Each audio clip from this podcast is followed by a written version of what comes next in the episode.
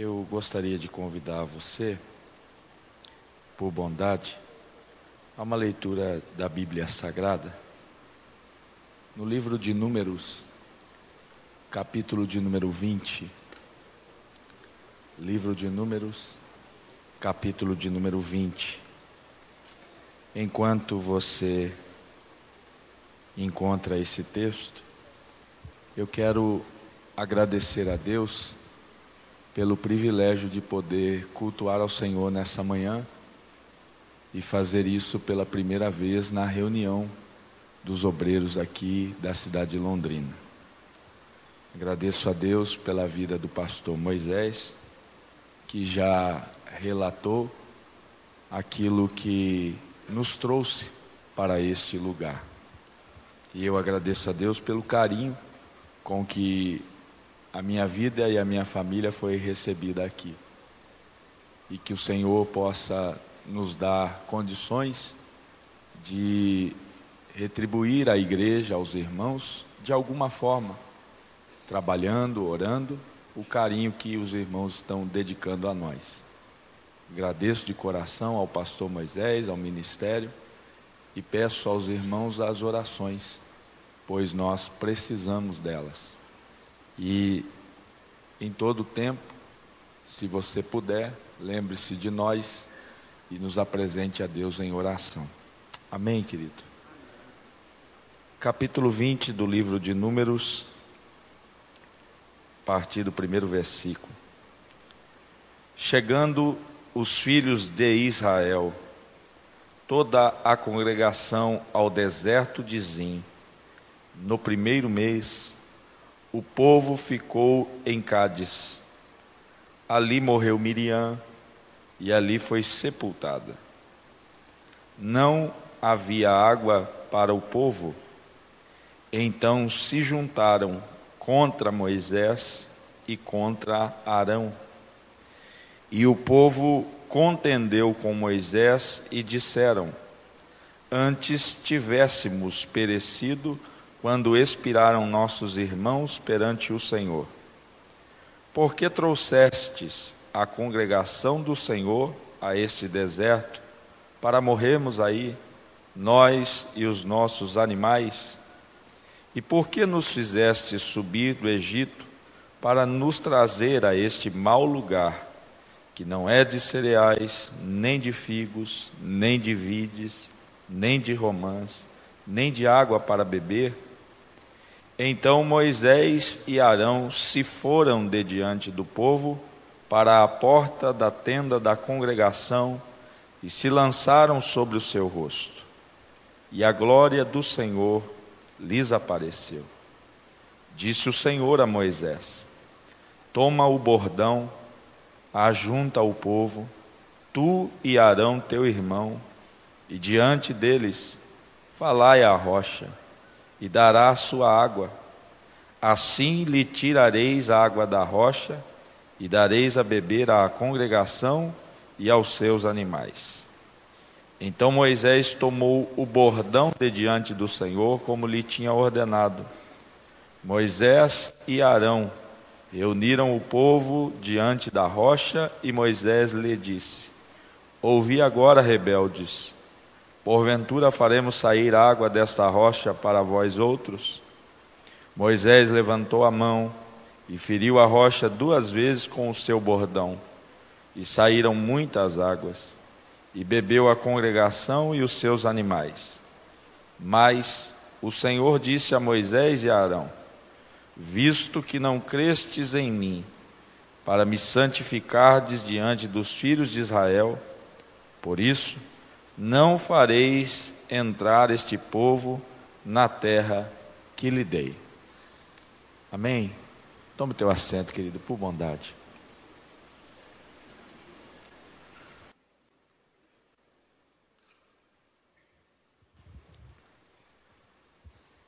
Este texto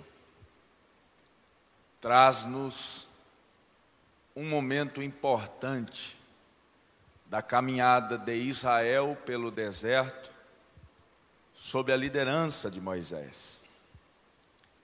Deus o comissionou para ser a referência de Israel neste processo de transição. Eles deixariam de ser escravos na terra do Egito e passariam por este deserto a fim de entrar numa terra chamada Terra Prometida. A Bíblia Sagrada vai nos informar que neste momento Israel está diante de uma necessidade já vivida no deserto. É fato que este local, o deserto, é um lugar de escassez, principalmente de água. E no livro do Êxodo, nós encontraremos no capítulo 17 a primeira evidência do cuidado de Deus para com este povo. Eles estão em um local onde novamente a escassez de água é patente, é visível, é notória. Israel procura Moisés e diz a ele: Nós vamos perecer por falta de água. A Bíblia diz que Moisés segue um procedimento, fala com o Senhor. E o Senhor lhe diz: sobe até a rocha, eu estarei ali, e com o bordão que você tem na mão, você vai ferir a rocha, e eu farei com que a rocha ferida dê água a todo o povo. Esse texto dá a nós um princípio. Se Deus cuida dos detalhes neste nível, cuidará para sempre da nossa caminhada. Em alguns momentos nós acreditamos que as experiências da nossa vida serão únicas serão exclusivas. Porém, no capítulo 20 do livro de Números que nós lemos, Deus submete Israel ao mesmo processo de escassez a qual foi submetido no capítulo 17 do Êxodo. Deus traz à cena novamente a mesma circunstância. O povo que ora havia sofrido com a falta de água, novamente está diante da mesma necessidade, falta de água. E nós temos na liderança desse povo o mesmo obreiro, que diante da primeira necessidade, se vê atingido pela cobrança do povo e vai falar com o Senhor.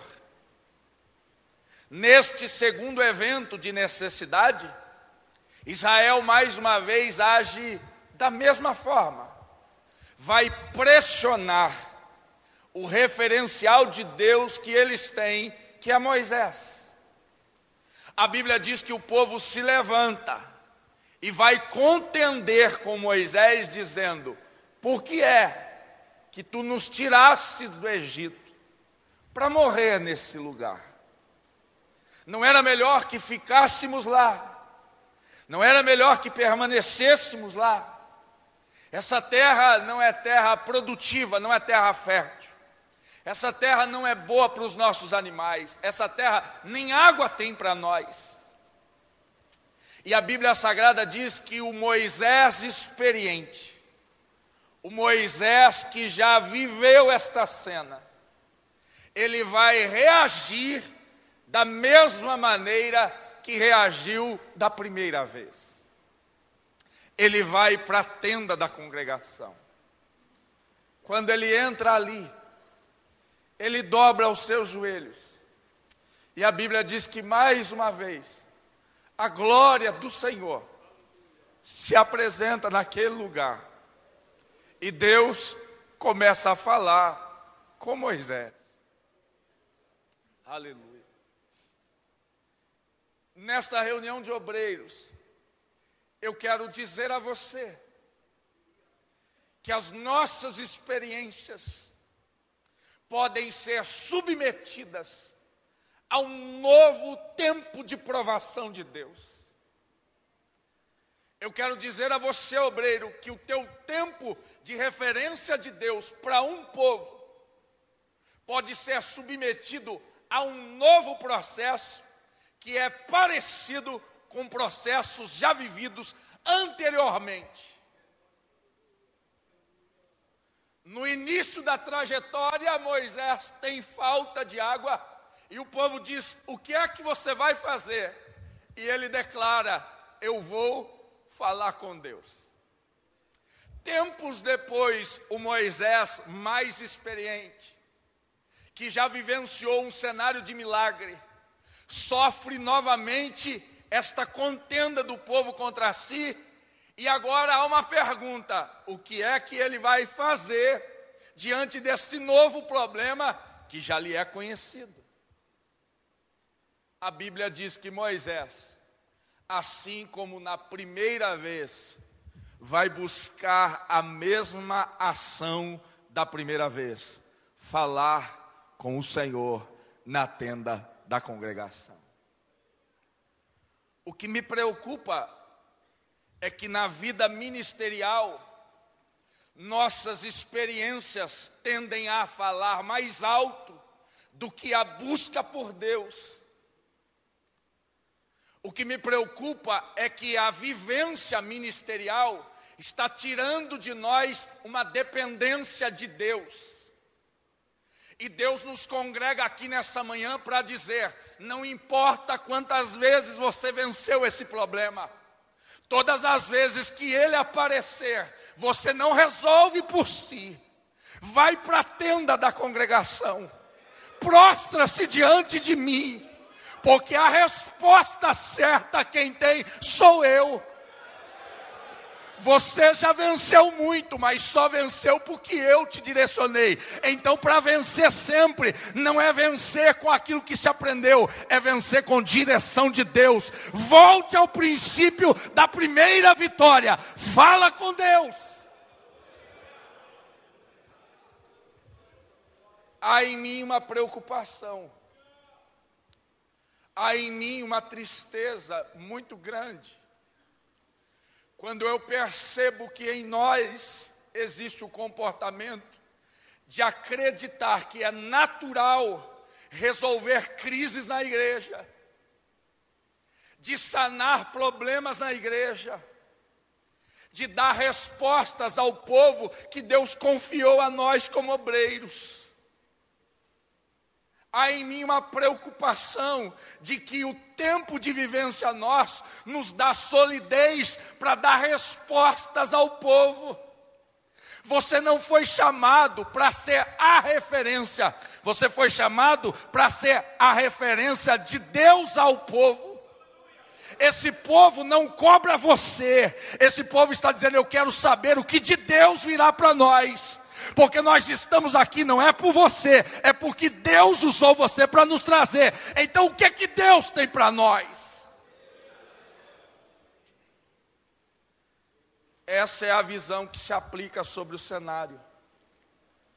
A Bíblia diz que Moisés, experiente, chama Arão e diz: Arão, vamos comigo. Eu preciso falar com Deus. Deus é tudo, Ele é suficiente, mas eu não quero ir sozinho. Você está comigo até agora. Então, se o problema apareceu e nós já vivenciamos isso junto outrora, vamos de novo juntos buscar em Deus a mesma resposta. O que eu quero lhe dizer nessa manhã é que mais do que buscar Deus, não se esqueça de manter diante de Deus uma parceria saudável de comunhão com alguém. Você tem a possibilidade de falar com Deus, mas é importante que Arão esteja com você. O que me preocupa é que o tempo de experiência ministerial cria em nós tantos traumas, tantas decepções com gente, que em determinado tempo da caminhada a gente diz: Eu vou depender de Deus e vou andar sozinho. E ministério é o lugar das nossas maiores alegrias, mas é também o lugar das nossas maiores tristezas. No ministério você será muito abençoado, mas será muito ferido. No ministério você será muito amparado, mas será muito traído. E Deus está dizendo: dependa de mim, mas não deixa de andar com Arão. Dependa da minha resposta, mas não busque sozinho. De mim vem a solução, mas vai para a tenda junto com alguém. Tem alguém do lado com quem você possa contar. E eu percebo que a nossa vida ministerial é uma vida de solidão. E pior do que isso, a gente assimila como normal. Eu, como obreiro, encontro muitos amigos obreiros dizendo: Pablo, eu entendi que ministério é vida de solidão, é assim que vai ser. Em nome de Jesus, nós não podemos ter descrença em gente, porque tem muita gente ruim no ministério, mas ainda tem homem de Deus, ainda tem gente fiel. Você talvez não encontre muitos, mas tem um Arão para andar com você. E Deus está dizendo: não aceite a solidão, porque gente precisa de gente. Você pode me buscar, mas busque acompanhado, não vem sozinho. Vem com alguém. A Bíblia diz que Moisés e Arão vão para a tenda da congregação e se prostram diante de Deus. Deus é tão especial que ele diz: Moisés, eu sei o que está acontecendo. Então eu vou te dar uma direção agora. Pegue o bordão, tu e Arão. Interessante que Deus valoriza a parceria. Vocês vieram juntos, voltem juntos para resolver. Tem obreiros que muitas vezes busca junto a solução. Na hora de trazer resposta, ignora parcerias. Tem obreiros que se apresentam junto na hora da necessidade, quando tem a solução, descarta parcerias na hora de estar diante de Deus para buscar, eu preciso de você. Na hora que Deus tem a solução e nós vamos apresentar ao povo, você pode ficar fora, agora eu falo sozinho. Deus olha para Moisés e diz assim: Não vai sozinho, não. Arão veio com você, volta com ele. Pega o meu bordão, Moisés. Você e Arão. Vai e reúne o povo agora. E diante da rocha, você vai falar com a rocha e ela dará água a Israel. Moisés é o típico obreiro que acerta no início e erra no final. Moisés é o típico obreiro que começa bem e termina mal. E para nós, o importante não é como começa, para um obreiro, o importante é como termina. A tua história não será contada pelo início, a tua história será contada pelo término. Porque quando você tombar, o teu legado termina e eles vão olhar a tua história do final para o começo. E quando olharem um final vitorioso, vão associar a um começo vitorioso e vão dizer: começou bem, terminou bem, porque seguiu o caminho exato. Moisés sai diante da presença de Deus e eu penso que Moisés já está estressado com o povo. Moisés já está saturado daquele povo. Eu acho que Moisés naquele dia queria matar o povo. Eu não sei se aconteceu com você já, mas na minha vida de obreiro, eu já tive dias que eu não quis ver o povo. Senhor, me tira desse lugar aqui hoje, pelo menos, que eu não quero ver a cara de crente nenhum. Se eu ver um crente hoje, eu acho que dá morte, Senhor. Dá homicídio. Não deixa eu encontrar um crente hoje, não, Senhor. E Moisés sai da presença de Deus com o bordão na mão e parece que ele está com um nível de estresse altíssimo. Ele reúne o povo e a mensagem é essa: ó casa rebelde, Ó povo miserável, ó povo contendeiro, ó raça de víboras, ó povo que não presta. Será que nós podemos resolver o problema de vocês agora? A Bíblia diz então que Moisés saiu da presença de Deus com uma palavra: vai até a rocha e fale com ela. Na primeira oportunidade, Deus disse: vai até a rocha e fira com o bordão. Moisés sai tão tomado pelo desejo de solucionar o problema do povo, escute isso. Moisés sai tão decidido a resolver a demanda do povo, que ele não atenta à ordem de Deus. E quando ele chega diante do povo, ele extravasa o seu estresse. Povo rebelde, eu vou provar para vocês que eu sou capaz de tirar água da rocha para vocês. E ele fere uma, fere duas. E vamos abrir o confessionário. Quando alguém faz aquilo que você não mandou fazer, o que, que você faz com ele?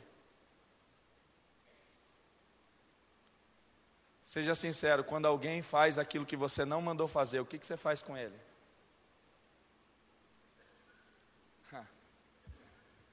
Eu dei a ordem para falar, você está batendo, vai ficar batendo o dia inteiro. Eu mandei você falar, você quer bater? Bate o dia inteiro. Você vai quebrar o bordão e não vai quebrar a rocha. Porque o bordão é um pedaço de madeira. E a relação de dureza, rocha com madeira, não dá para fazer. A rocha é muito mais dura do que um cabo de madeira. Só que da primeira vez foi uma batida e o cabo de madeira feriu a rocha. Sabe o que é Deus dizendo? As coisas naturais, frágeis, vão ferir aquilo que é muito maior, muito mais duro, porque eu estou deixando. É a figura de Cristo, Cristo na cruz do Calvário, muito maior, muito mais nobre, muito mais sublime do que todos nós. Ele disse: por conta do pecado de vocês que são frágeis, eu vou deixar o Filho de Deus ser ferido na cruz do Calvário e dar salvação para todo mundo. Eu, se eu fosse Deus, se eu fosse, me perdoe a expressão, mas eu dizia, vai bater na rocha o dia inteiro, vai quebrar o bordão e não vai tirar nada. Para mostrar para você que você está desobedecendo. Mas Deus é tão maravilhoso. Moisés bate uma, bate duas, na segunda, Deus diz assim: vai, abre a rocha. A rocha abre e começa a jorrar água. E o povo bebe os animais bebem. E quem olha a cena de longe diz assim: Moisés é bom para atender a demanda do povo. Quando esse povo tiver necessidades, chama Moisés. Ele é especialista em tirar água de rocha. Só que escute o que eu vou lhe dizer. Depois que você tira a água da rocha, você vai ter um encontro com Deus para saber se a metodologia do milagre é coerente com a ordem de Deus na tenda da congregação. Deus não se impressiona com a quantidade de água que você tira da rocha. Deus está preso à tua capacidade de obedecer a sua palavra. Deus não se impressiona com o obreiro que tira água da rocha. Deus está olhando para obreiros que obedecem a sua palavra. Você pode tirar muita água, mas no teu encontro com Deus ser reprovado.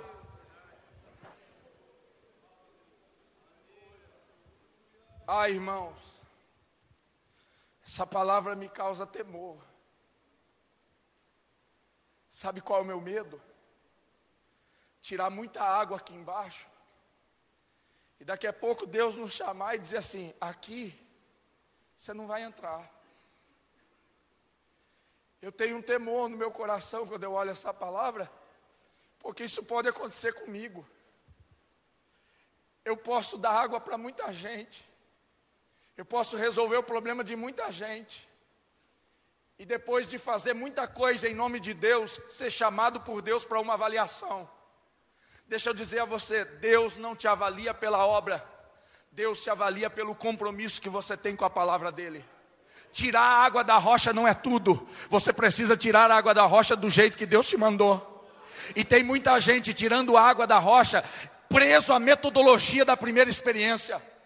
Bateu a primeira vez, deu certo, está até hoje batendo e tirando água e dizendo: Deus está comigo, a rocha está dando água, o jeito que eu faço sempre dá certo. Deus está dizendo: vai ter uma hora que a gente vai conversar face a face. Eu vou dizer para você que eu não gosto do jeito que você tira água da rocha.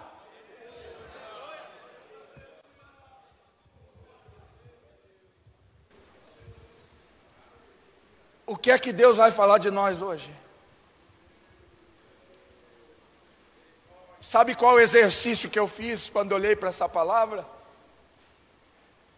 Eu imaginei Deus num gabinete, pastor Moisés, e nós, os obreiros, numa fila. E Deus chamando um a um e dizendo: Vem aqui, eu quero dizer para você o que é que eu penso de você. Aí, irmãos, que dessa manhã, o Espírito de Deus, nos leve a entender a voz do Senhor. Não se prenda às metodologias dos primeiros milagres. Não se prenda aos eventos que te fizeram bem-sucedidos no início do teu ministério não te prenda à confiança de ter conseguido tirar água da rocha da primeira vez. Deus está dizendo: eu tenho um jeito novo, eu sempre dou um resultado positivo, mas eu quero que você faça do meu jeito. O primeiro jeito pode bater, mas o segundo é para falar, e vai haver um terceiro que Deus vai dar uma nova estratégia. Nós não vivemos de metodologia de homem, nós vivemos de uma direção de Deus. Então, em nome de Jesus. Não se prenda aos resultados.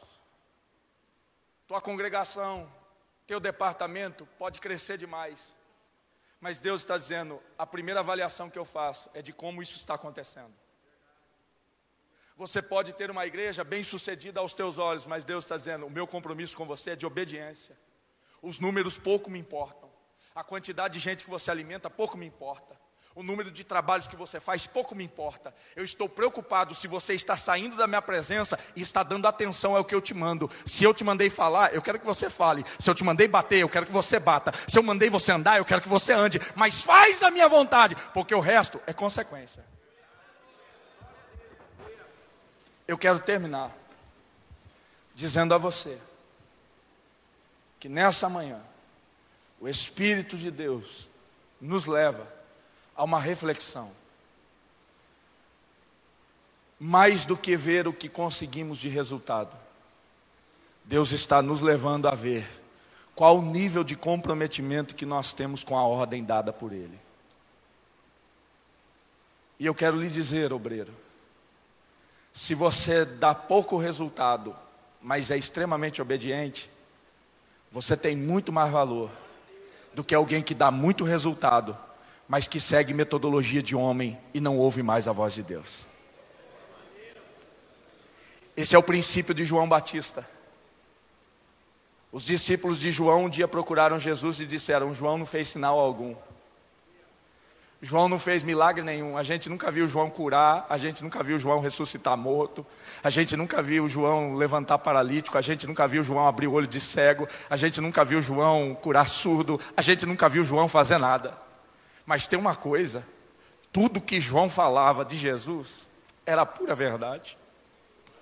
Aí Jesus olha e diz assim: dos nascidos de mulher, ninguém é maior que João Batista. Porque fala a verdade, fala o que tem que falar, anda como tem que andar, obedece como tem que obedecer ainda que não faça muito, mas é um homem obediente. Em nome de Jesus, irmão. Que Deus nos dê essa sensação hoje. Eu posso não fazer muito, mas todas as vezes que eu fizer, Deus, que eu seja comprometido com a tua verdade. Que Deus encontre em nós um senso de obediência apurado. Chorabaia, cai, Que Deus encontre em nós uma sensibilidade para atender o chamado dele. que Deus encontre em nós alguém comprometido, não em tirar água da rocha, mas em falar com ela como Deus mandou. E glorificar a Deus com a obediência, com o compromisso, com a fidelidade.